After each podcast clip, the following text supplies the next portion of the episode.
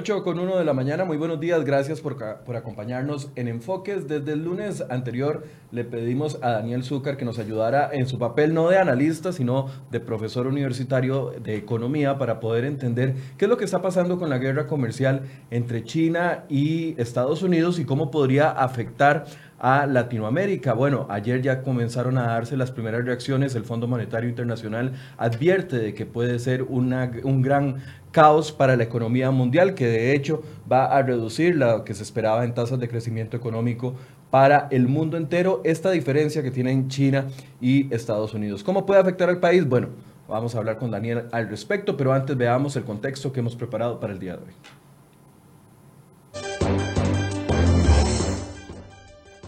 Huawei podría ser una de las primeras grandes víctimas de la guerra comercial entre China y Estados Unidos. Si bien es cierto, esta pugna entre ambos gigantes de la economía empezó hace muchos meses, las negociaciones se han tensado. Esta empresa, que ha sido noticia durante la última semana, podría ser una ficha en la jugada de Trump. ¿Por qué? Aquí le contamos. Estados Unidos acusa a China de competencia desleal, de robar propiedad intelectual de muchos productos estadounidenses y de políticas que favorecen a las compañías estatales chinas. Fue bajo este argumento que Washington inició su ataque contra Pekín. ¿Cómo? subió los aranceles para muchos productos que se importan desde China. Esto genera que suba el precio para los consumidores finales, pues ingresar el producto a territorio gringo ahora resulta más caro. La Reserva Federal de Nueva York calculó el costo anual de la subida en estos aranceles en 831 dólares por hogar, pero más recientemente Trump lanzó otro ataque. Trump impuso una prohibición de exportación a Estados Unidos para impedir que compañías estadounidenses vendan componentes tecnológicos y software al gigante chino Huawei sin antes obtener una licencia. Esto hizo que Google vetara a Huawei de sus servicios, incluso el sistema operativo, aplicaciones y servicios populares. Ante la preocupación que esto generó en los usuarios, la empresa dijo que no había de qué preocuparse y que encontrarán una solución. Esta medida contra Huawei podría ser una ficha muy importante de Donald Trump en la mesa de negociación. Pero de lo que no hay duda es de que estos dos ejemplos, el del costo de vida en un hogar estadounidense y la afectación a empresas chinas y sus clientes son solo parte de las consecuencias que traerá esta pugna comercial. El Fondo Monetario Internacional asegura que los clientes serán los más afectados, mientras que Washington y Pekín continúen en esta lucha. ¿Qué pasará con Latinoamérica? ¿Podría haberse afectado Costa Rica? Hoy, en Enfoques, profundizamos. Bien, vamos a entrar de inmediato en materia. Daniel Zúcar, bienvenido, buenos días. Michael, muchísimas gracias por la invitación. Es un tema que por supuesto eh, ha dado mucho de qué hablar, no solamente en esta última semana, porque en realidad podemos decir que se ha intensificado esta última semana, pero yo creo que todo empezó cuando la contienda electoral, donde estaba Hillary Clinton y Donald Trump, eh, Donald Trump hablaba sobre una de sus promesas de campaña, este tema que tiene que ver con un déficit en balanza comercial, así se empieza, eh, digamos, a definir algunas terminologías de comercio exterior, donde él habla sobre un déficit muy alto, muy alto, que, que está por encima de los 575 mil millones de dólares, en los cuales muchos productos eh, chinos se pudieran hacer en Estados Unidos. Su campaña eh, era el eh, Make America Great Again y dentro de esa campaña una de ellas era poder transferir esos productos hacia territorio estadounidense. es decir, la molestia de Donald Trump es que China está muy grande y muy poderoso y tenía, estaban ellos importando muchísimo producto de China y no estaban exportando en la misma proporción y eso le incomoda a Trump y ahí es donde empieza el asunto. Bueno, exactamente. Él, él está diciendo o cómo fue la campaña de Donald Trump en el tema de desempleo y en el tema, obviamente, de las empresas que están colocando sus dineros en otros países. Él decía que China era el receptor de este tipo de inversiones. Todos lo sabemos por economía de escala, es más fácil producir en China, en Asia, que en, Latinoamérica, incluso en, Estados Unidos.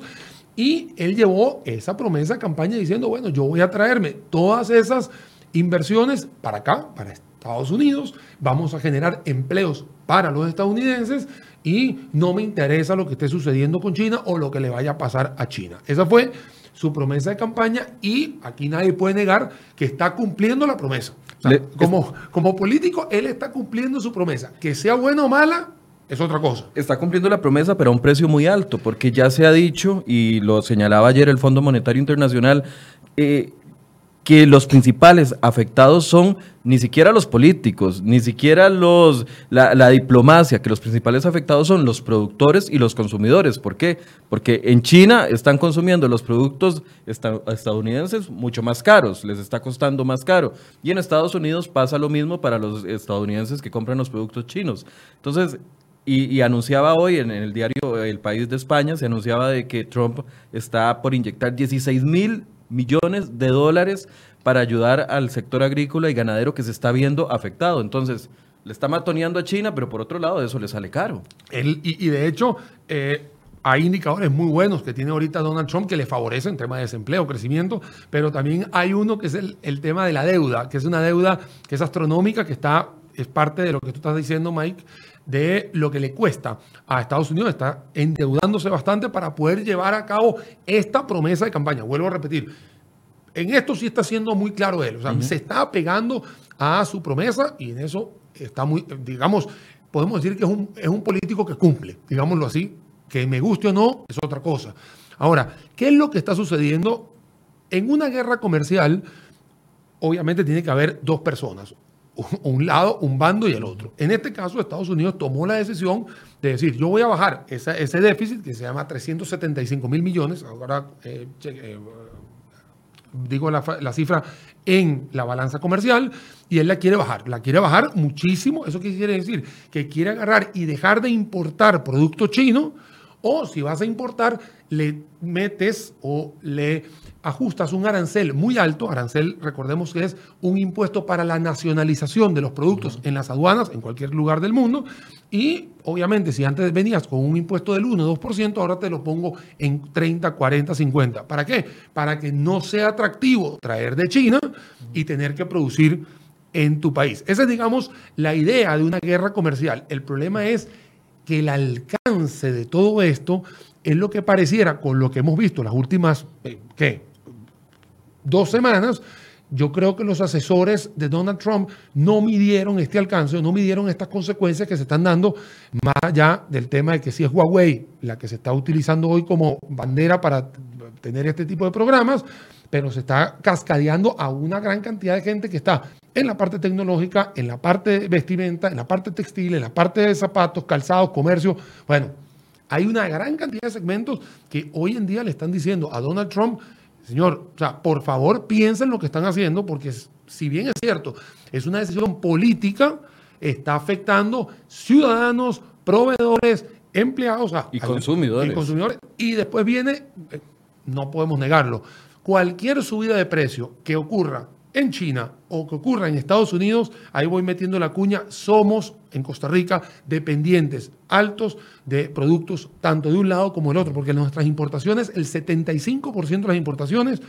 suman estos dos países. El resto, 20, o sea, el otro 25 son un montón de países, pero solamente China y Estados Unidos para nosotros representa 75%. Si ellos suben los, los precios de los productos, de antemano, sin hacer nada, sabemos que tenemos que pensar en un aumento de precios, que eso va a poder traer algo de inflación en Costa Rica sin haber hecho nosotros nada. Así Solo estar de, observadores. Ya casi entramos en ese, en ese punto, porque Daniel se me está adelantando. Yo quiero primero definir, porque cuando uno comienza a buscar en medios internacionales, muchos medios hablan de eh, guerra comercial. Otros dicen, la guerra todavía no ha empezado. Estas son solo señales, bombardeos pequeños, provocaciones de un lado y del otro, pero la verdadera guerra comercial entre estos dos gigantes no ha iniciado. ¿Usted qué opina? Bueno, primero vamos a ver lo que está sobre papel. El 30 de marzo se supone que se iban a subir los aranceles, ya se iba a ser verídico el tema de los aranceles entre Estados Unidos y China y obviamente lo aplazaron. Hubo la reunión famosa en, Buenos Aires y bueno, y ahí fue donde salió la alternativa de postergarlo unos tres meses más o seis meses más. Lo que ha sucedido acá, Michael, y para todos los que nos están siguiendo, es que se juntaron dos cosas, lo comercial y financiero con lo político y la seguridad. ¿Qué pasa?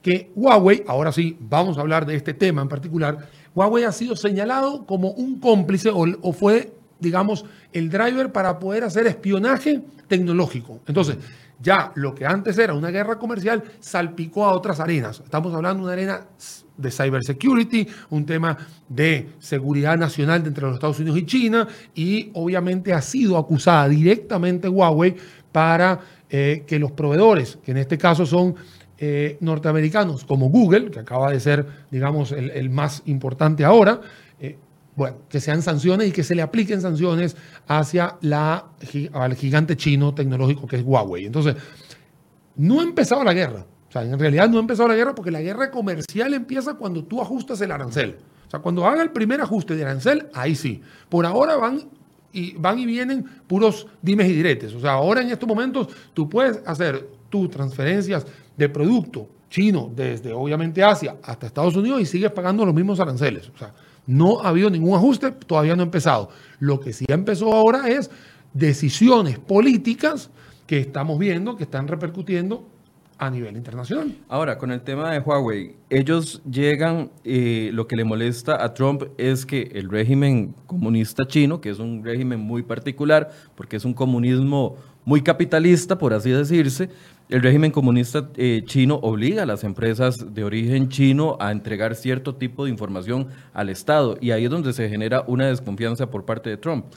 Lo que pasa es que uno no se puede meter en otros países. O sea, en realidad si puede haber un malestar de parte de Trump o de parte de la administración Trump con lo que está sucediendo con, el, eh, eh, con China, mira, yo creo que él no puede estar metiendo, metiéndose en, otros países. En realidad, eh, a mí no me gustaría que me dijeran qué tengo que hacer en mi casa, ¿no? O sea, yo tengo que ser buen vecino, o sea, yo tengo que tener la basura bien recogida, no estar haciendo problemas en el tránsito, etcétera. Pero lo que pase o lo que sucede en mi casa, yo creo que no debería ser, digamos, de índole eh, público, ¿no? Eso es algo muy privado, en este caso sería lo mismo. O sea, si el gobierno chino tiene sus reglas de juego, bueno, eh, uno tiene que respetar las reglas de juego. Lo que está sucediendo acá es que hay una gran cantidad de decisiones políticas en estos momentos que está repercutiendo a nivel de China, como empezaste vos diciendo, eh, el Fondo Monetario Internacional ya está ajustando por segunda vez en el año cómo van a ser los crecimientos desacelerados a nivel planetario, porque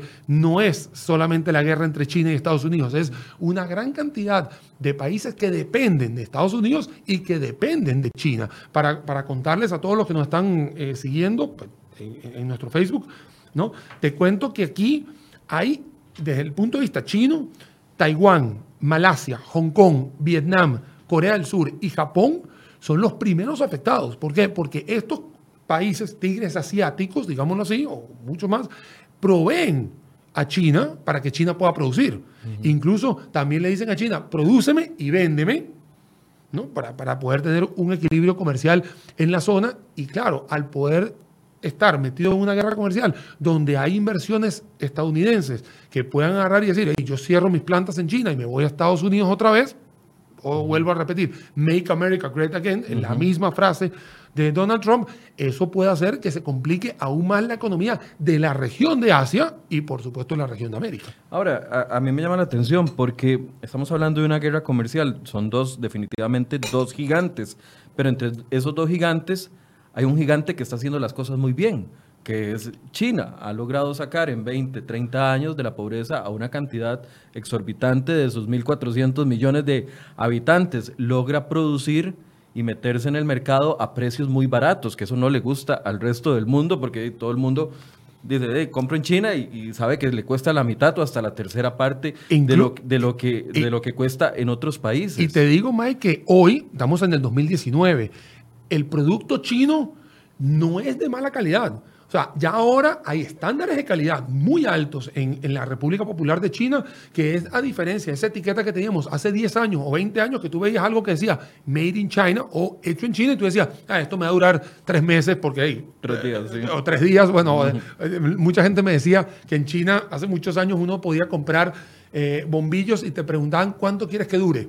Entonces, dependiendo cuánto quieres que dure, te ponen para el precio. Para una semana, para, para tres días. Para tres días. alumbrar? ¿Cuánto necesita alumbrar? Hoy en día, no. Hoy en día estamos viendo que hay productos chinos que tienen patentes completamente registradas a nivel internacional.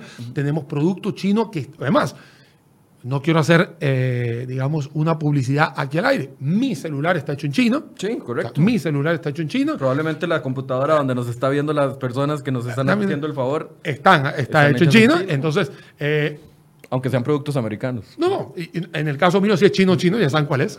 Ok. Eh, ¿Le llegan mensajes todavía? Completamente, y me, sirve el sistema operativo. Puede tomar fotos. Tomo fotos y di vuelta las dos cámaras, ¿no? y de hecho, ahorita en nuestro Instagram después ponemos la foto del día de hoy. Pero lo que sí está claro es que eh, hay productos chinos que tienen una calidad altísima. Eh, nosotros en Costa Rica traemos productos chinos con una calidad muy alta. Eso no quiere decir que no existan otro tipo de calidades. En el umbral, por supuesto, de calidades. Pero sí se ha posicionado ya como un proveedor a nivel internacional de producto bueno. Tanto es así que las marcas americanas están colocando o tienen sus empresas en China exactamente más por un tema de economías de escala, porque el poder adquisitivo en China es muchísimo menor, el salario mínimo en China es muchísimo menor a lo que podría estar haciendo en Latinoamérica, incluso dentro de los Estados Unidos o Canadá. Entonces, eso es lo que está sucediendo hoy, eso es un ajedrez. Eh, de lo comercial a lo financiero, donde nos estamos dando cuenta que, como todo en proceso de globalización, aprovechas las economías de escala para poner tus centros productivos. Claro, en una economía abierta de libre mercado, esto es lo que sucede, pero cuando tienes un poderoso, y ahora sí, me voy del lado de los Estados Unidos, que cumple con la promesa de campaña, es aquí donde se tambalea el ajedrez completo y hay piezas que o se mantienen, eh, digamos, de pie o hay otras que empiezan a caerse. Aquí es donde me surge la pregunta que, que estaba tratando de formular antes. Son dos gigantes, China lo está haciendo muy bien, logra precios competitivos, independientemente de las críticas que tengamos en derechos humanos y salarios mínimos y todo, que eso dejémoslo por fuera por el momento. Está logrando hacerlo bien y se ha colocado a nivel europeo, a nivel de todo el mundo, básicamente. ¿Es sostenible una estrategia como la que está aplicando Estados Unidos de poner aranceles, de hacer los productos más caros? que ya le está costando plata. Vemos que 16 mil millones de dólares es una inyección importante que va a hacer Estados Unidos en la agricultura y en la ganadería, que, les que son los sectores más afectados por lo que ha sucedido de marzo del 2018 para acá. ¿Es sostenible establecerle a Estados Unidos con su tamaño grande una guerra comercial a un gigante como lo es China. A mí Porque si le va a costar 16 mil millones de dólares cada, cada, año, no, no, yo, no eh, sé si, eh, estará en la capacidad. Y recordemos, Mike, que es 16 mil millones en un sector.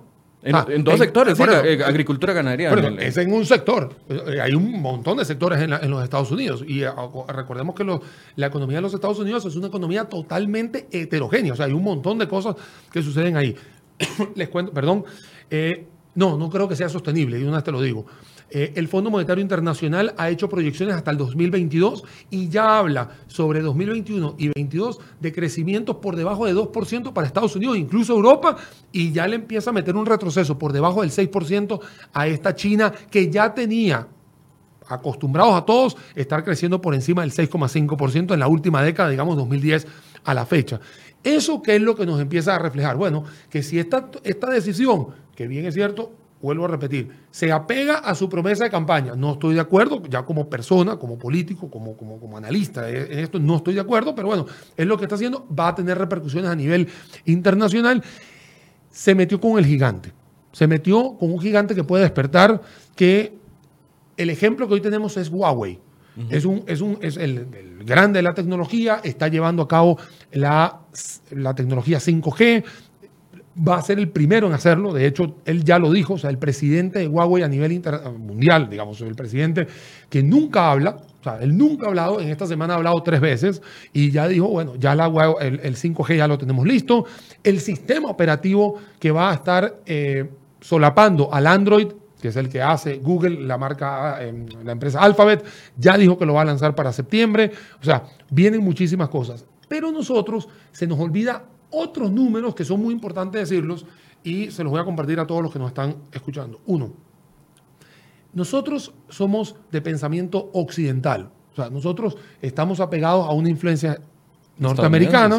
Eh, tenemos Facebook, tenemos Twitter, tenemos eh, eh, WhatsApp, ¿no? Instagram, digamos, esas son nuestras aplicaciones en la región de Latinoamérica y con eso estamos felices. Esas aplicaciones en China no están.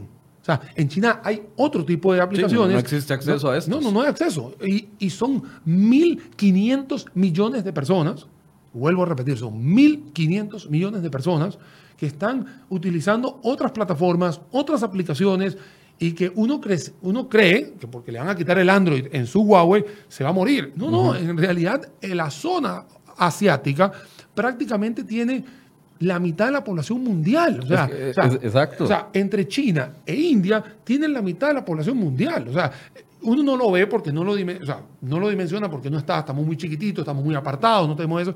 Pero en realidad hay una gran cantidad de usuarios, muchísimo más que en, que- que- que- que en Estados Unidos. Estados Unidos tiene 350 millones de personas, digamos un número rápido. China tiene exactamente cinco veces más. O sea, eso es lo que les quiero comentar. O sea, no es que China, digo, es que porque Estados Unidos ya no, no nos empieza a comprar, vamos a tener un problema. Sí, vas a tener un pedazo del problema que tienes que resolver. Pero China es proveedor mundial a nivel internacional. O sea, vuelvo a repetir, mundial internacional. O sea, prácticamente todos los países del mundo tienen relación con China porque China sigue siendo el proveedor eh, más barato que hay en el mundo Correcto. y se pelea con la India, se pelea con Pakistán, se pelea con Malasia, Indonesia, pero al final, ¿dónde te estoy hablando? En- te estoy hablando de Asia, o sea, seguimos estando en un- en un análisis de Asia que, si bien es cierto, esta guerra comercial va a retroceder a algunos puntos eh, porcentuales de crecimiento, ¿no? de Producto Interno Bruto, al final ellos dicen, ok, pero es con Estados Unidos, no es con toda la región. Ahora, Daniel, si no es sostenible la estrategia de Estados Unidos de comenzar a presionar a China con a- amenazas de aranceles, eh, recuerdo que creo que sí se ejecutó el arancel sobre la soya, no lo, lo voy a buscar ahorita mientras das la respuesta. Ya hay eh, señales y vos me decís, no es sostenible esto en el tiempo. ¿Será que es una estrategia de campaña de cara a las elecciones del 2020 en Estados Unidos de Trump volver a enamorar aquellas personas con las que, a las que convenció con este discurso y derrotó a Hillary Clinton? Bueno, mira, no, no, no hay que irse muy lejos. Cuando los números te empiezan a beneficiar, hoy tenemos un desempleo por debajo del 3,7% en Estados Unidos. Ojalá fuera aquí. Ojalá fuera aquí, yo lo sé. Yo, sí, mira, sí, sí, sí, sí. Donde dijo tenemos, yo dije, ¿quién está hablando? No, por eso lo digo, es en Estados Unidos, ¿no? donde se tiene, también no tenemos, tenemos el ejemplo. Ellos tienen. Tiene- tenemos el ejemplo. Eh, tiene 3,7, es el mejor, digamos, indicador de desempleo en los últimos 75 años, nota cubierta por CR hoy. Eh, también tienen un crecimiento que es el mejor en los últimos 19 años, en, digamos, en lo que va de siglo XX, 21. Son números que, mira, que hablan por sí solos. O sea, ahí no podemos hacer, hacer nada. Trump es una persona que no es de vena política, es una vena totalmente de negocios y él lo que está haciendo es volviendo a, a tener una América, porque ellos le dicen a Norteamérica o a Estados Unidos América, de, en el radar de todo el planeta y que, ¿por qué no? Tener a sus ciudadanos muy contentos. De hecho, te cuento que no solamente es un tema de la guerra comercial con China, se habla también de por qué no hay una intervención en Venezuela o por qué no existe un acercamiento de retiro de las, de las tropas en, en Siria. O sea, hay muchas cosas que dicen que todo apunta a una reelección. O sea, en vez de meterme en un problema, porque hay, digamos, Siria, Venezuela podría ser acarrear sangre en todo esto, mucha gente dice, mira, ¿sabes una cosa? Mejor me espero 18 meses, que uno diría, wow, 18 meses, y eso pasa rapidísimo. Pasa o sea, sí. pasa rapidísimo 18 meses y eh, podría estarse dando ya para la segunda, la segunda contienda, que él gane.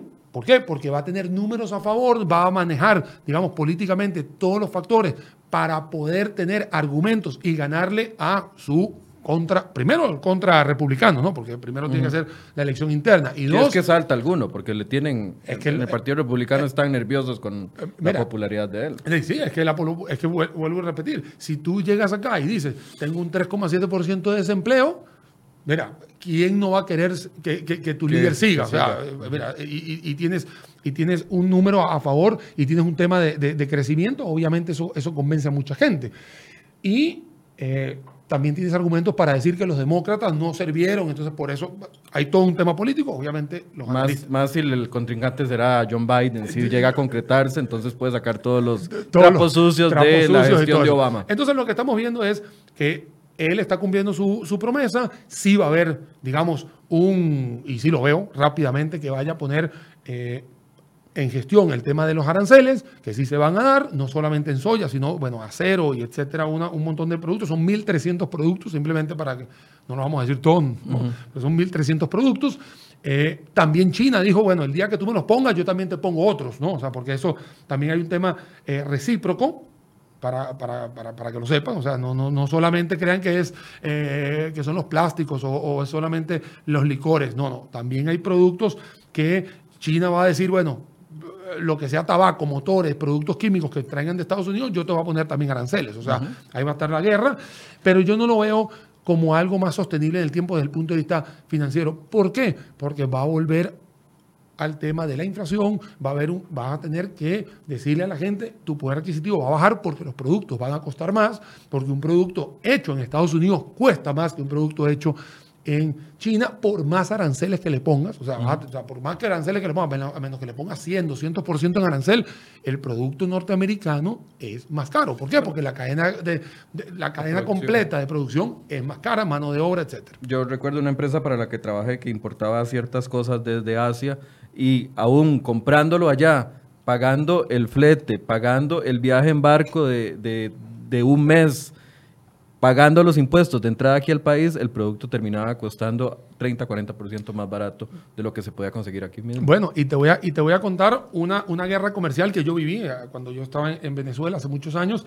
Una guerra comercial que se hizo fue ponerle un arancel a los zapatos de origen chino 300%. O sea, para poder incentivar el consumo de digamos, la, la, industria del calzado de venezolano, que era muy bueno, quitando lo que ha sucedido, pero por muchísimos años el calzado venezolano fue genial, de hecho era material de exportación y todo, y con todo y eso, cada 300%. 300% del producto chino. De impuesto. De, arancel en este caso, y con todo y eso tenías igual producto chino, los anaqueles, bueno, no, en este caso no son anaqueles, son, eh, zapaterías. zapaterías, y los tenías ahí, obviamente ya son zapatos, por supuesto los zapatos de cuero no los tenías, porque había un, Venezuela y Colombia, digamos, dos países muy similares, tienen una gran eh, industria cuerina, pero en el caso de las tenis, no, mira, así lo tenías directamente, aunque le pusieras el 300%, igual te salía más eh, conveniente desde el punto de vista financiero traértelo de China que eh, producir internamente en Venezuela. Entonces, para cerrar este capítulo, sí podría responder a una estrategia de electoral ya que no es sostenible en el tiempo, pero también es parte de lo que tiene que cumplir con su electorado. Por supuesto, es, eh, ahí mismo, ¿para qué volver a decirlo, Mike? Lo acaba de decir, es una, estrategia, es una estrategia política, le quedan 18 meses para la próxima elección, que es en noviembre de 2020, hay que preparar el terreno, ¿Quién no quiere seguir siendo presidente de Estados Unidos? Creo que es un puesto al que todo ciudadano eh, estadounidense quiere llegar. Y bueno, Ahí está Donald Trump y lo va a seguir haciendo. No creo que se meta, digamos, como te digo, no creo que se meta en temas de guerra, no creo que se meta en temas de, invasiones. Puede haber muchos dimes y diretes, eso está muy claro. vamos al tema de Corea del Sur y Corea del Norte. Todo se resolvió a través de relaciones diplomáticas hechas en Singapur, hechas en Malasia. Eh, pero no va a haber intervención. ¿Por qué? Porque creo que está preparando un terreno más político que comercial. Comercial, el Fondo Monetario Internacional voy a hacerle la referencia a un ente totalmente ajeno a todo esto, está manteniendo que la desaceleración mundial y de los Estados Unidos y de China se va a dar a partir de 2021-22. Ahí iba de inmediato, porque hasta ayer, digamos que, a pesar de que habían advertencias de ciertos organismos, todo el mundo decía, bueno, esto es entre China y Estados Unidos, esperemos que se calme o puede que se intensifique, pero no va a pasar más allá. Cuando ya ayer el Fondo Monetario Internacional hace la advertencia y dice que la economía mundial, es que, es que ni siquiera dijo de China y de Estados Unidos, la economía mundial va a presentar problemas en lo que falta del año y para el próximo año eh, no se van a dar las proyecciones que se esperaban, ahí ya todo el mundo nos preocupamos. Claro, es que volvemos a decir, tú tienes una competencia en una guerra comercial entre el proveedor mundial más importante, China, y, que es China, y tienes el comprador mundial, porque en realidad el país más consumista del mundo es Estados Unidos. O sea, tiene un poder de adquisición de productos muy alto y nadie le va a ganar en eso. Entonces, tienes a dos gigantes ahí dando vueltas. Si China empieza a perder algunas plantas de producción, empiezas a tener aranceles y los productos que tengas que depender de Estados Unidos empiezan a hacerse más caros, porque va a suceder, ¿no? porque eso es lo que sucede y va a suceder, el mundo va a tener una pérdida de poder adquisitivo directamente proporcional. ¿Por qué? Porque se van a aumentar los productos, se van a aumentar los precios, se van a aumentar los productos y por más economía de escala que tengas y por más que quieras producir más, vas a tener una cadena de suministro mucho más cara. Eso es lo que va a suceder. ¿Por qué el Fondo Monetario habla de una desaceleración. O sea, ¿por qué? Porque no es que no va a crecer el mundo. Es más, este año el mundo está creciendo 3,3%, es uno de los crecimientos más altos del, del, siglo XXI. Pero no va a estar creciendo esos niveles. ¿Por qué? Porque los productos van a costar más, la gente no va a tener ese, ese incentivo de consumo de todo, lo, de todo el tiempo que quiera, y ahí es donde vas a poder tener un recelo a la hora de comprar los productos. ¿Qué va a pasar en Latinoamérica? Lo mismo. ¿Qué va a pasar en Europa? Lo mismo. África, lo mismo. ¿Por qué? Porque todos somos dependientes, comercialmente hablando, de o de Estados Unidos o de Asia, en este caso de China. Ahora, eh, algunos podrían decir, bueno, si ellos se ponen aranceles entre ellos y entonces eh, Estados Unidos le ponen arancel a los productos chinos y cuando ingresan a Estados Unidos y China hace lo mismo, no debería afectarnos en Latinoamérica. Lo que pasa es que Latinoamérica, como tiene una alta dependencia, algunas regiones más que otras, de China o de Estados Unidos. Nosotros de las más. Es que ahí es donde voy. Centroamérica, me voy a, o sea, Latinoamérica está dividida en dos. vamos a decir tres. México, digamos como una potencia grande, digamos, dentro de la, dentro de la región. Tenemos un Centroamérica que tiene 45 millones de habitantes y le meto también a República Dominicana, que también ya se le ha se ha, sido invitado de una vez para ponerlo ahí. Y luego tienes un cono sur que es mucho más independiente de los Estados Unidos y de China que estas regiones que te estoy hablando. ¿Por qué hablo de México? México tiene una relación comercial, primero, con su socio más importante que es Estados Unidos, y cualquier cosa que pase en Estados Unidos repercute en México directamente. Hoy tenemos un contrincante fuerte en México, porque antes teníamos a Peña Nieto, que era más aliado a Donald Trump, pero hoy tenemos a Manuel López Obrador. Manuel López Obrador está en contra de de, poder apoyar a, Donald Trump y obviamente por ideología ya tienes un problema y por un tema de que se van a encarecer productos en Estados Unidos, también puedes tener un problema hasta en remesas, porque el mexicano que va a mandar remesas ya no va a poder mandar tantas porque va a tener que pagar más por sus productos americanos, entonces lo que le queda para mandar a sus familiares en territorio mexicano ya es menor, o sea, ya hasta ahí se puede ver una, un impacto importante. Luego nos vamos a Centroamérica.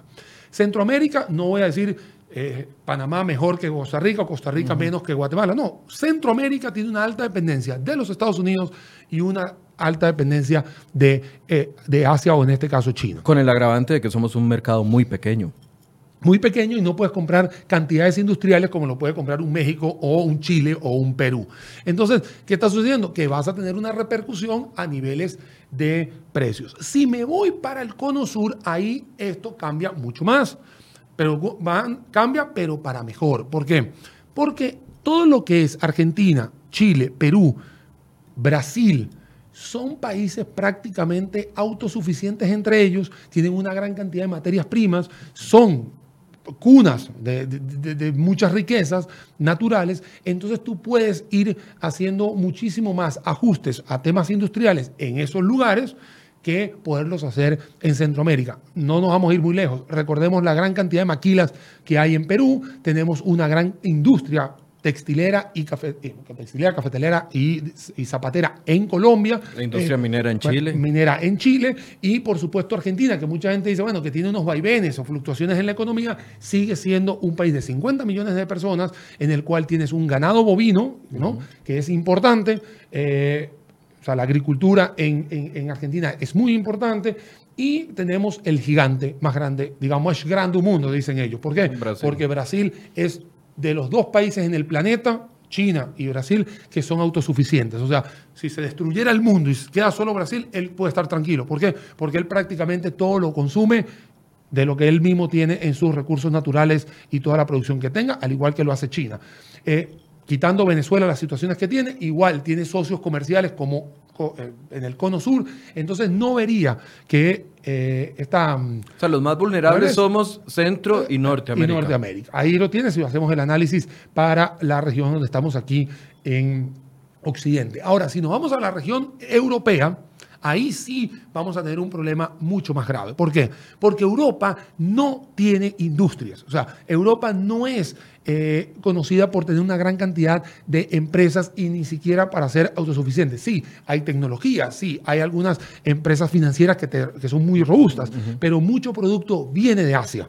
Entonces, ¿qué es lo que va a suceder? Que si antes tenías un producto caro en Europa, porque el traslado desde los tigres asiáticos hasta Europa es una gran cantidad de días, tienes que pasar eh, por Mar Rojo, tienes que pasar por Mar Mediterráneo, o sea, para poder hacer todo eso, eh, podrías tener un impacto hasta aún mayor. Tanto es así que el presidente de Huawei, volviendo al tema de la tecnología, el presidente de Huawei en la zona eh, euro, este lunes o martes, ahí si me corriges Mike, si porque no quiero equivocarme, tienes eh, tuvo una, una, intervención en el Parlamento Europeo pidiéndole al Parlamento Europeo que intervenga para decirle al, al presidente Donald Trump y su administración que por favor pare el tema de la guerra comercial, porque Huawei sería solamente la punta del iceberg de todo lo que se va a venir detrás en este tema de la guerra comercial.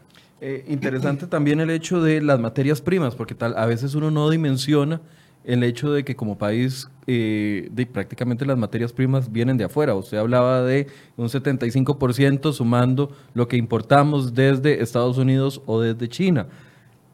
¿Cómo podría afectar eh, este hecho en el tema de materias primas? Porque si lo importamos de cualquier país que no sea ninguno de esos dos, pero hay encarecimiento de los costos en esos países, producto de esta guerra, también de rebote nos toca. Claro, es que aquí todo el mundo se va a ir hacia arriba. ¿Por qué? Porque primero los precios van, digamos, los precios van a subir por lo que acabamos de explicar, 20 minutos explicando, y también tú vas a poder ajustar tus precios de materias primas un poquito hacia la alza porque la gente lo va a necesitar, porque recordemos que la materia prima sigue siendo materia primaria, o sea, es una materia con la que empiezas. Si tú, puedes sustituir una ensalada, o sea, tú puedes agarrar y decir, yo no quiero una ensalada de fruta, me puedo comer otra cosa, pero para hacer la ensalada de frutas necesitas la fruta. O sea, así de sencillo, o sea, necesitas el, el, el producto primario. Entonces, si el producto primario que tiene una demanda que por supuesto es necesaria, porque si no, sin eso no hacen los productos, y el producto ya se está encareciendo porque vas a tener todo este argumento de, guerra comercial, lo más seguro es que tengamos un aumento en los precios de materia prima una vez que empiece la guerra comercial cuando se firmen los aranceles, porque es que hasta que no se firme, por ahora es dimes y diretes o sanciones o etcétera. Eh, desde hace años, y nosotros fuimos uno de los primeros países que eh, estableció relaciones diplomáticas y que obtuvimos de una u otra forma beneficios de parte de China. El Estadio Nacional es un ejemplo de ellos. China eh, tratando de afianzar su eh, estrategia comercial, establece la famosa ruta de la seda hacia Latinoamérica y comienza a establecer relaciones con diferentes países, regalos a diferentes países y eh, tiene en visión Latinoamérica como uno de sus principales compradores en masa, viéndonos en masa casi que fuera de Estados Unidos. ¿Podría afectar la propuesta de la ruta comercial eh, o de esta famosa ruta de la seda? Eh, ¿Podría afectarse en la estrategia o más bien China, viendo que está quedando un poco relegado de Estados Unidos, podría ser más agresivo para poder llegar a Latinoamérica? Al contrario, se va a afianzar en Latinoamérica, porque cualquier eh, cualquier empresa que empieza a detectar que sus ingresos se están viendo afectados porque hay un grande, digamos un supermercado grande, y empieza a decirle que no, ya, yo tengo que agarrar a todos los que me siguen comprando, a todos mis, mis, clientes fieles, tengo que seguirlos chineando, diríamos así, consintiéndolo de tal forma que voy a hacer acercamientos, voy a hacer este tipo de beneficios, ya sea regalos, etcétera. Pero lo que, va, lo que va a suceder ahora es que vamos a tener una gran cantidad de gente asiática llegando a nuestros, a nuestros países, afianzando más eh, contratos a largo plazo, que vamos a tener que poner precios mucho más eh, establecidos. Eso es lo que vamos a estar viendo a partir de que empiece la guerra comercial con Estados Unidos. Pero ojo, no solamente que es China que es el que va a estar preocupado, digamos China como país, igual un país se nutre de las empresas pero también va a haber un tema de la proveeduría, porque China también necesita comprar algunas cosas. O sea, no es que, por eso que yo decía que aquí en una guerra comercial va a haber gente que va a ganar. O sea, hay mucha gente que va a ganar. Y te cuento que Brasil y Argentina son los primeros que están, que están deseando que Donald Trump no se vaya. ¿Por qué? Porque ellos Brasil y Argentina. ¿Por qué? Desde el punto de vista comercial, ¿no? Político puede tener su ideología. Porque Brasil y Argentina son los proveedores de soya mundial. Entonces, si va a haber un problema con la soya en Estados Unidos, mira, ¿sabes una cosa? Nosotros somos proveedores de soya. Entonces él va a decir, aquí, aquí estoy, levanta la mano, cómpreme a mí. En el tema de porcino, por ejemplo, eh, los países europeos tienen una gran cantidad o una industria porcina muy alta. Lo tienen en España, lo tienen en Alemania, lo tienen en Dinamarca, en otros, en otros países. Incluso la parte de aceros y metales, que estamos dándonos cuenta que también están metidos en todo esto, tienes algunos tigres asiáticos que te dicen, hey, yo soy proveedor de acero, yo tengo metales. Y no vamos a dejar de lado, mis queridísimos amigos del Medio Oriente. ¿Por qué? Porque el Medio Oriente tiene el petróleo, que el petróleo, los derivados del petróleo más rápidos son obviamente las gasolinas o los combustibles, pero tiene la parte de los plásticos.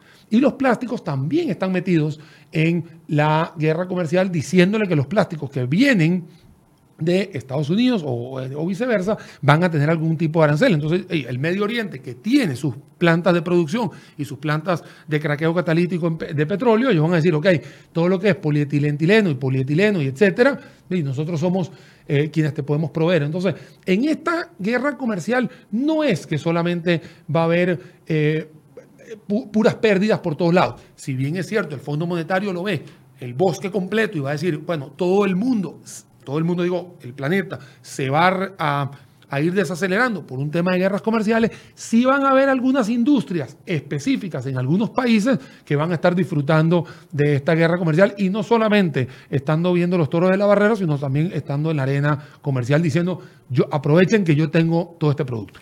¿Hay forma de que China, de detener a China en su crecimiento económico? Imposible. Es imposible. Porque pareciera que, que hay un, o sea, puede usar una palabra muy básica, un componente de envidia de que, a ver, allá están creciendo muy rápido, están logrando cosas muy rápidas, cosas que a Estados Unidos nos, nos, costó 200 años, allá lo están logrando. Es que en los 80 China era uno de los países más pobres de este, de este planeta, con unas crisis enormes, dimensionadas. Imaginemos lo que tenemos aquí por la cantidad de población que tiene y lo han logrado sacar en 30 años. Bueno, eso, eso, eso es una respuesta que te la voy a dar muy fácil. Eso es un tema de educación. Es un tema donde, donde el gobierno chino, quitando la ideología que tiene, el gobierno chino agarró y cascadeó la educación a todo nivel. Y una educación en la cual hoy tú, tú te das cuenta, si la comparamos con América Latina, los chinos pueden estar estudiando, digamos, primaria y secundaria hasta usualmente son hasta 14 horas. Dentro del colegio, no. Es el colegio en una parte, después tienes tutoriales después y hasta que terminas haciendo tareas puedes estar 14 horas pensando en educación. Eso es lo que tiene hoy China. Hoy China, los padres eh, dejan a sus hijos en el colegio y los abuelos son quienes están a cargo de la educación de sus nietos. Eso es lo que está sucediendo hoy en China. Sí, si bien es cierto, pareciera una esclavitud, porque esa es la, etiqueta que, a veces le ponen al sistema, sistema operativo, digamos, productivo de China, que están trabajando... Eh, horarios extensos y de hecho incluso Jack Ma, que es el, el dueño de, el dueño y fundador del gigante tecnológico de Alibaba, que es, él acaba de decir que él está apostándole a jornadas extensas de 10 horas y todo, ¿no? Eh, eh, por 6 días a la semana, bueno, también es otro tema que podemos cubrir ahora. Pero lo que sí es cierto es que la educación en China se fue por otro lado. Es, un, es por el, lado más productivo, más capitalista, entender lo que está sucediendo. Hay mucho eh, que, que está haciendo el gobierno chino para agarrar gente que está en primaria y tratar de que vaya a ciudades o países más desarrollados para que entiendan por qué hay que seguir trabajando así. O sea, eso quiere decir que gente que está en Shenzhen pueda viajar a Hong Kong, que son dos horas en tren, y que vean cómo está la tecnología, cómo está la infraestructura en Hong Kong para ver dónde están. Hay ciudades como Shanghai que son ciudades prácticamente futuristas, o sea, no, eh, y entonces el gobierno chino hace que poblaciones vayan a, este tipo de, ciudades para que vean hacia dónde van. Es como yo agarrar aquí en Costa Rica y decirle, bueno, ¿cuál es el país más desarrollado en infraestructura que tengo yo hoy en día? Bueno, el más cercano, lo tengo en Panamá. Digamos, entonces, bueno, señores, nos vamos todos los años un grupo de gente en el, del Ministerio de Educación Pública y mandamos a los niños de seis de sexto grado, porque eso es lo que hacen en, en China, y los mandan para allá y ven a dónde hay que ir. O sea, eso se llama visión de mundo. También China ha hecho una gran cantidad de acercamientos con universidades no solamente estadounidenses, sino también europeas, incluso de algunas universidades latinoamericanas, donde se imparten clases y se dan títulos en China de esas universidades, o sea, títulos de doble... Mm, perdón, diplomas de, de doble titulación. Estás estudiando en la universidad tal, pero no te tienes que ir hasta ese país, sino que ella es la que te trae los profesores hasta Shanghai, eh, Pekín, Shenzhen, Foshan, etc. Entonces, te das cuenta que la educación también es un papel fundamental para poder entender por qué China está basado en eso. Y cuando hablamos también de educación, Mike, eh, no nos podemos hablar, no nos podemos distanciar del tema de las patentes. Hace prácticamente cuando empezamos el, programa, te dije, hoy los productos chinos tienen una credibilidad muchísimo mayor a la de hace 10, 15, 20 años. ¿Por qué? Porque los chinos están muy pendientes de las patentes, ya no son ese copy-paste que están esperando a ver qué pasaba en Japón o en Corea del Sur para ellos copiarlo. Siguen habiendo copias, no lo vamos a negar pero ellos ya también están dentro de la lista, al igual que Israel, igual que Noruega, igual que Estados Unidos, que lideran la cantidad de patentes de productos que van a estar eh, llegando a, nuestros, a nuestro continente en los próximos días y años. Que ese fue uno de los eh, discursos de origen que, en el que se sostuvo Trump para comenzar esta, esta provocación, si se quiere llamar así, o esta estrategia, si, para los que lo quieren llamar estrategia. Decía, China nos ha robado la propiedad intelectual de un montón de productos y no hemos hecho nada. Eso, eso, eso fue una de sus primeras manifestaciones. Bueno, eso es un tema de educación. Ve que, ve que empezamos con un tema de guerra comercial y estamos terminando en la base de cualquier pilar fundamental de la sociedad, la educación. Vuelvo a repetir, la ideología que puede tener China o la ideología que puede tener Estados Unidos, la ideología que usted pueda tener, al final, si usted está concentrado en que su población sea educada, ¿no? Para progresar, porque es muy importante eso, para progresar, no importa la ideología que usted tenga. Vea que Chile, nosotros hemos eh, visto que en el año 2010, perdón, 2008, fue eh, colocado ministro de Educación una persona bajo una ideología A. Y ese ministro de Educación estuvo ocho años y pasó por dos gobiernos diferentes y al final dijeron, sí, podemos tener un gobierno de derecha, podemos tener un gobierno de izquierda, pero al final queremos que Chile sea el puntal de desarrollo y es hoy en día el país con mayor y mejor penetración de educación que hay en Latinoamérica. O sea, ¿qué, significa eso? Que el objetivo de educación nunca fue modificado. Si bien es cierto, puedes hacer lo que tú quieras a nivel financiero, comercial, económico, pero en el tema de la educación la gente no ha perdido el norte, por lo menos en Chile. Y eso se ha replicado en dónde? En Finlandia, en Suecia, en Noruega, lo tienes en Alemania, lo tienes en China, lo tienes en Japón, lo tienes en Corea del Sur, lo tienes en Israel, lo tienes en muchos países que hoy en día son puntales de países en desarrollo, eh, países primermundistas. No estamos tapando un sol con el dedo. Todos los países tienen sus problemas. China es una China comunista, pero pareciera que es más capitalista que cualquiera de todos nosotros. Sí, pareciera, y eso es lo, que, lo, irónico. Daniel, hablemos un poco de las formas, porque a mí me llama también poderosamente la atención las formas. Vemos a un Trump agresivo, acusador, a su mejor estilo, pero la reacción de China no, no la vemos de ese tipo, es una reacción más diplomática, podría pensar uno que hasta cierto punto eh, más inteligente emocionalmente, por así decirlo, a la hora de expresar sus posiciones. Vemos a un Trump muy agresivo que cuando uno escucha gente hablando muy agresivamente piensa que, tiene grandes logros o que, ha, o que lo que está diciendo es completamente verdad, pero son palabras, porque a ver, ¿qué resultados ha obtenido hasta el momento? Una mayor inversión eh, para sus sectores agropecuarios y de agricultura, que la va a tener que financiar de una u otra forma, con deuda o con ingresos internos. No sé cómo lo, lo hará Estados Unidos. Pega el golpe con, con, el tema de Huawei y inmediatamente reacciona China y dice, bueno, vamos a lanzar entonces nosotros nuestra propia plataforma. Eh, eh, está ganando verdaderamente Trump esta, esta guerra como pareciera con sus eh, manifestaciones agresivas o es puro cacareo? Mira, eh, primero hay una, hay una expresión muy típica que uno quisiera tener la paciencia de un chino. Eso, que, eso siempre uno lo ha dicho. a veces yo se lo digo a los estudiantes cuando están muy, muy, muy, muy ansiosos de algo. Le digo, le digo, señores, paciencia chino. Debe ser un poco también la cultura, ¿no? Nos, reímos un rato, pero en realidad es la cultura que eh, se caracteriza, obviamente, los asiáticos de no ser tan reactivos en ese sentido. Y creo que la manera como el presidente Xi Jinping y la manera como el presidente de Huawei han manejado este tema lo han hecho de una manera mucho más tranquila. No sé si ellos, antes de dar ese tipo de, declaraciones, vienen ya preparados psicológicamente para no reaccionar de forma agresiva. Del otro lado de la, digamos, de la calle tenemos un Trump que ha sido así siempre, o sea, no, no es ahora, siempre ha sido así y eh, ya nos tiene acostumbrados a que esa es la manera de cómo ejecutar o por lo menos manifestarse. Nosotros en Costa Rica somos mucho más eh, tranquilos en eso y cuando vemos a alguien que se altera, eh, lo, vemos, lo vemos mal. Bueno, en este caso, Donald Trump es el líder de este país norteamericano y bueno, él está tomando la decisión aquí.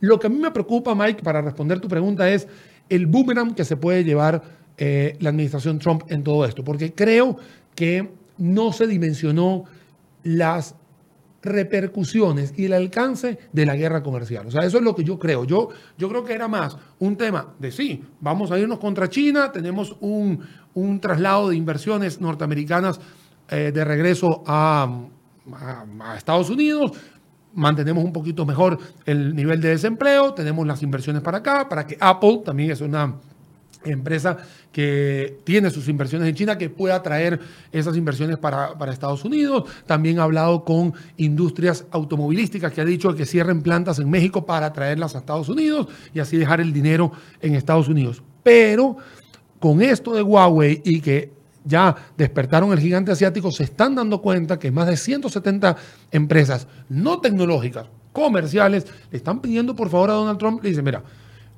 Bájale, dos rayitas. el cacareo está muy bonito, pero creo que se te va a ir esto de las manos. Lo que está diciendo el Fondo Monetario, lo hemos repetido a lo largo de la mañana, no es eh, algo en contra de Donald Trump, es una realidad que acabamos de mencionar, todos los argumentos que tiene eh, para poder tener una desaceleración en el dinamismo de la economía mundial, y eso va a repercutir, por supuesto, en los estados financieros de todo el planeta Tierra. Entonces, uno le puede decir, mira, sí, estás cacareando, te estás apegando a tu eh, Make America Great Again, pero creo que se te va a ir de las manos y puede ser un efecto boomerang. ¿Por qué? Porque puede ser que la gente empiece a crear anticuerpos y el gigante chino, como lo explicamos anteriormente, es 1.500 millones de habitantes más una gran cantidad de países que están en Asia y que va a estar llegando a concretar relaciones muy estrechas, no con Costa Rica, porque Costa Rica es uno de los tantos países con los que China tiene relación bilateral y lo va a estar haciendo muchísimo más fuerte. O sea, ya nosotros vamos a, estar escuchando, no me extrañaría de algunas cámaras eh, empresariales de China con Latinoamérica, cámaras empresariales China con Europa y así sucesivamente con el resto de los continentes que faltan. Entonces, no me parecería nada raro. Es más, esperaría eso, o sea, esperaría que de aquí a diciembre ya yo estaría escuchando, no solamente en Costa Rica, sino en la región de Latinoamérica, ese tipo de acercamientos, que se vayan fundando, eh, valga la redundancia, este tipo de eh, alianzas. Eso es lo que yo estaría esperando. ¿Por qué? Porque China no se va a quedar eh, dormida, o sea, es un, es un cliente, es uno muy grande, pero siguen habiendo muchos clientes a nivel internacional. Bueno, recordemos, para no dejarlo fuera del contexto actual, que la semana pasada siete diputados de la República viajaron a China, financiados por el gobierno de China, estuvieron allá creo que cuatro o cinco días hablando sobre temas comerciales. O sea, Costa Rica y China siguen acercándose. No, y, habría, que, y habría que preguntarle. Eh, el tren eléctrico ya eh, se va a financiar y se va a comprar en China. La presidenta del Incofer estuvo ahí hace varios meses. O sea, nuestras relaciones eh, de una u otra forma cada vez son más fuertes con China. De hecho, de hecho, Mike, creo que, creo que es el espacio idóneo para agarrar a cualquiera de estos siete diputados y diputadas, porque sé que, sé que viajaron eh, los dos géneros, y, traerlos acá y decirle, bueno, ¿qué, qué pueden, qué pueden chismearnos, díganlo así, qué nos pueden contar? ¿Qué, qué, sintieron? ¿Qué sintieron ahí?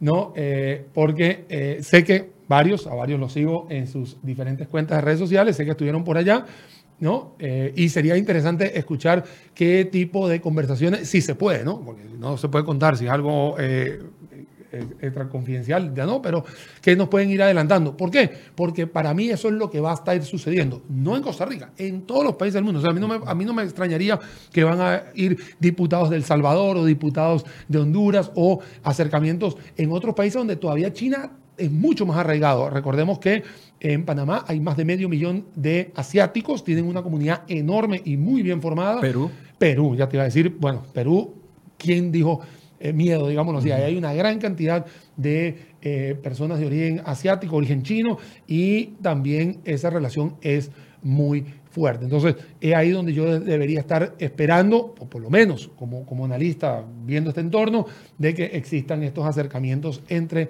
el gobierno chino y eh, otras eh, eh, países de otras latitudes. Voy a leer algunos de los comentarios que hemos recibido de las personas que nos están haciendo el favor de acompañarnos esta mañana. Por ejemplo, dice, hay que ver las gigantescas oportunidades que nos pone de frente Trump. Ese es uno de los comentarios que estamos viendo acá. César Antonio dice, excelente explicación. Creo que Estados Unidos no ha dimensionado lo que es el mercado chino, enorme, versátil. La pregunta es qué tanto afectará que, que puertas se cierren y cuántas se abrirán en nuestra economía tan tan valiante, es otro de los comentarios que hace César Antonio eh, Rosales, dice Álvaro Castillo, de eso se trata, el rompimiento de Trump. Lejos de enfocar todo en Huawei, hay que ver las mega oportunidades de producción para países como Costa Rica, tecnología. Los chinos eh, violan con algunas patentes, eso es parte de lo que comentan. Eh, de eso es lejos de enfocar en resumir a Huawei lo delicado del asunto, hay que ver las gigantescas oportunidades que nos pone Trump al frente, decía otra de las personas. No, te, cuento rápidamente. Claro, el tema de Huawei suena mucho porque, primero, tiene que ver con la penetración del uso de celular a nivel internacional. Hoy prácticamente todo el mundo tiene un celular en una gran cantidad de países. Bueno, y, perdón que lo interrumpa, pero usted recordó de que Huawei iba a introducir la red, o va a introducir la red 5G, y veíamos ayer noticias internacionales donde eh, ya algunos países de Europa tenían dudas en la introducción de eso después de la situación que pasó entre Estados Unidos y China. No, no, es que vuelvo, todo se va a tambalear, volviendo al tema de, Huawei, es el gigantesco, eh, es una empresa muy grande, es una empresa que está em, vendiendo eh, smartphones por encima de Apple. Le está llegando prácticamente a los niveles de Samsung. No estamos haciendo eh, comerciales. Por supuesto, esto es un tema académico, simplemente para que sepamos las marcas que están. Pero si quieren pautar en enfoques, eh, estamos completamente disponibles. Aquí le estoy haciendo en enfoques, en enfoques. en enfoques, sí, En enfoques de mi parte, ¿no? Pero lo que sí está claro es que eh, ha sido una empresa que ha subido, bueno, como la espuma en los últimos siete años. Es la que ha invertido más en tecnología de 5G y ha tenido una penetración increíble en lugares como Latinoamérica y como Europa el uso de los Huawei, más no así en Estados Unidos. Ahorita tú llegas a, eh, a, a Norteamérica y no tienes una penetración tan alta de este teléfono celular. Pero en Costa Rica obviamente hay una gran cantidad de personas que están aquí. Bueno, obviamente ha hecho eh, también mofa, memes y todo eso, que si bien es cierto, es una manera de desestresarse o hacerlo con humor, hay que tranquilizar a la gente de que Huawei ha hecho varias, eh, varios comunicados tranquilizando a la gente. Dice Kenia Aguilar una pregunta muy importante. Hablen un poco de cómo afectaría o no el tipo de cambio de dólar a corto plazo. bueno, eh, Kenia, perdón. Es una pregunta eh, bastante interesante, ¿no?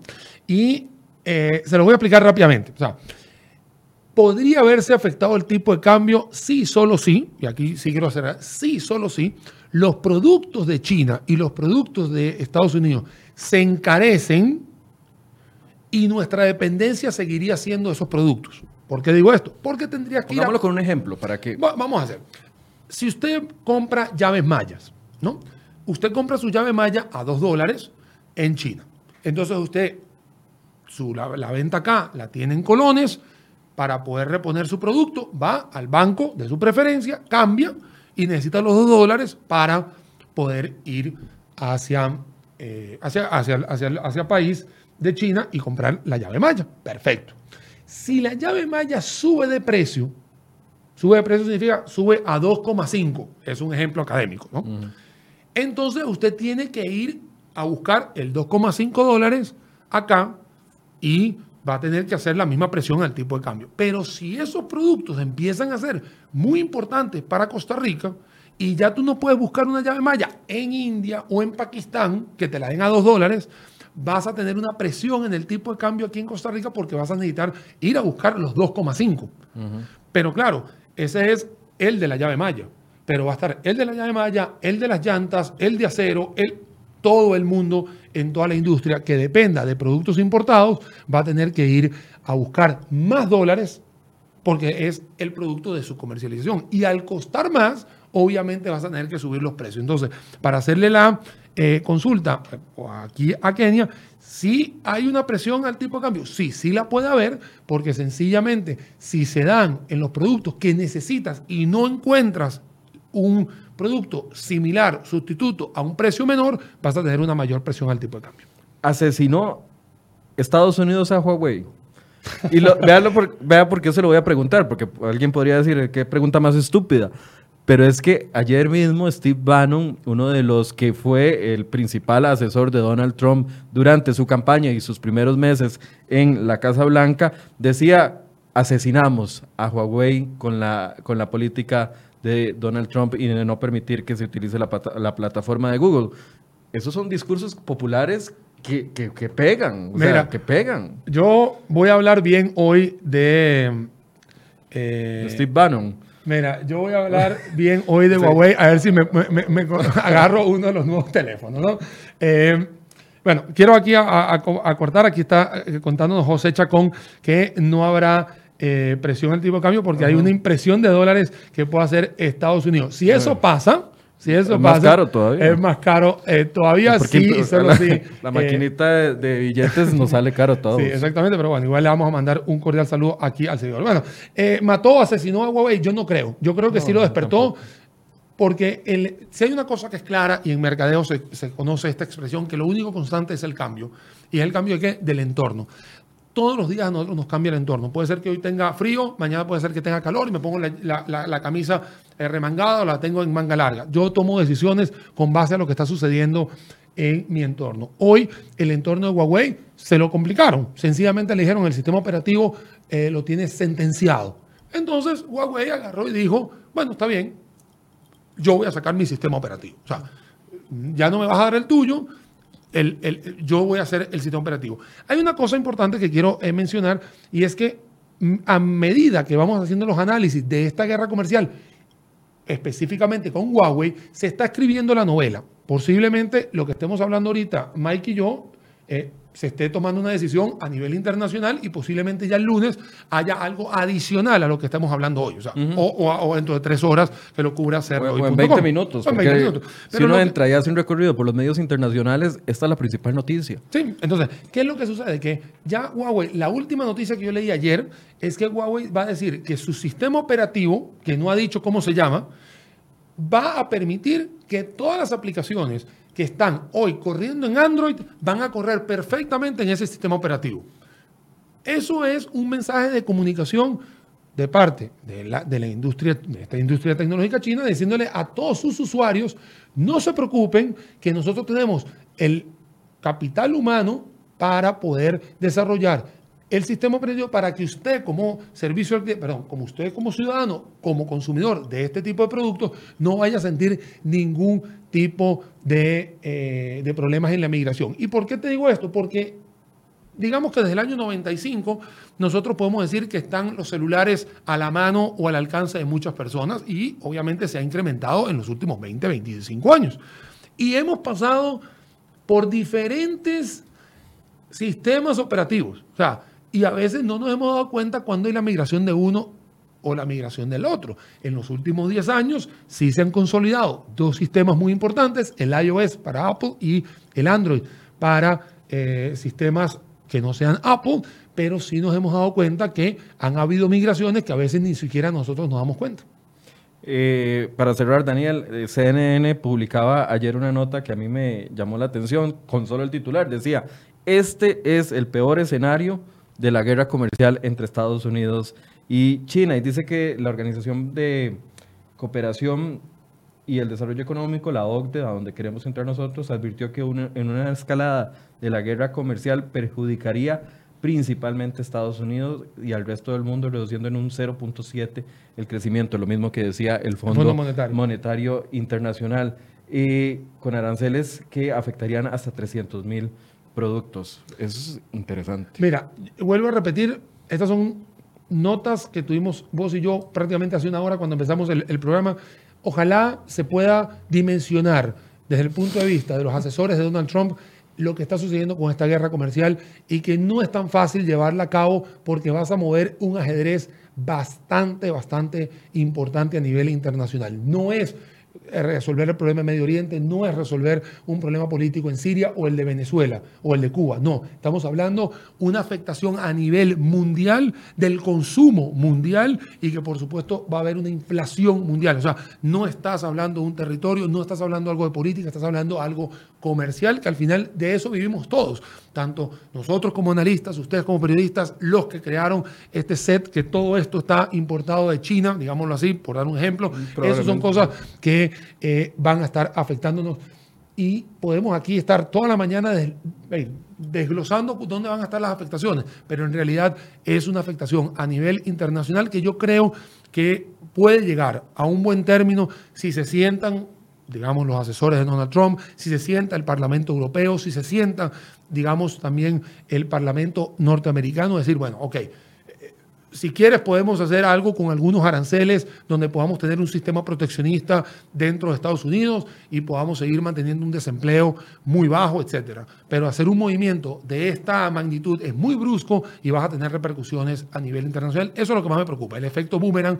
Y obviamente el que sale perdiendo acá es el ciudadano porque no va a ser Trump, va a ser el ciudadano que se le va a aumentar los precios en Estados Unidos y ahí es donde vamos a querer ver esa desaceleración que no me gustaría tener cuando tienes un buen, una buena inercia en los últimos años. Bien, gracias Daniel. Conclusión, no sé si quiere agregar algo más. Mira, la conclusión es que este tema es un tema como un cuero. Es un cuero que tú tienes ahí y que pones en el piso y que si tú lo majas por un lado se va a salir por el otro. Eso quiere decir que por más que hayan alternativas, siempre alguien va a salir o salpicado de bueno o salpicado de malo. Entonces hay que seguir esperando qué va a suceder con, no solo con el tema de Huawei, sino un tema de eh, general con esta guerra comercial. Hay que seguir esperando, hay que ir monitoreando cuándo se va a llevar a cabo la puesta en marcha de estos nuevos aranceles y a partir de ahí sí poder dimensionar poco a poco más, o mejor dicho, mejor de lo que va a estar sucediendo. Y por supuesto agradecerte por la invitación. Muchas gracias Daniel por este espacio, gracias por el tiempo, gracias también a ustedes, a todos los que enviaron sus comentarios, son muy importantes para nosotros. Les agradecemos habernos acompañado y los esperamos el lunes a partir de las 8 de la mañana. Tenemos un tema que les va a gustar, estoy completamente seguro y que, bueno, no sé si les va a gustar, pero por lo menos les va a generar opinión y los esperamos para que nos acompañen el próximo lunes a partir de las 8 de la mañana. Buenos días.